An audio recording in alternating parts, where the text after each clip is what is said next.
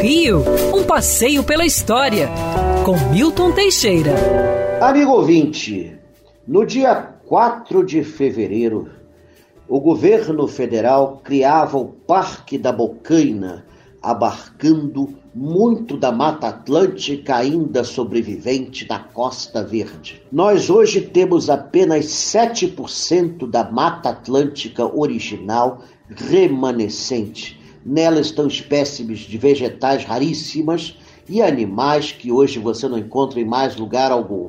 O Parque da Bocaina, que pega Angra dos Reis, Paraty e outros municípios vizinhos, como Cunha, é, São Luís do Paraitinga, teve sua vegetação preservada, sendo que Paraty tornou-se o primeiro município tombado integralmente pelo governo federal.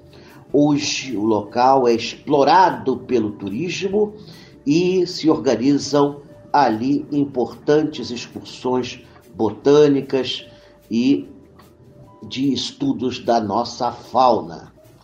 A cidade de Paraty, a cidade de Angra dos Reis e sua vizinhança possuem agora esta riqueza que pertence a todos nós e não pode ser derrubada.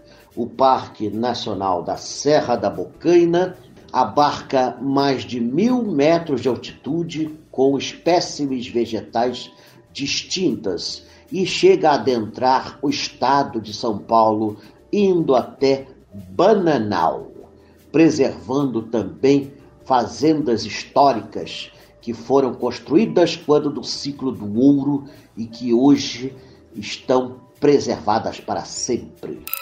Quer ouvir essa coluna novamente? É só procurar nas plataformas de streaming de áudio. Conheça mais dos podcasts da Band News FM Rio.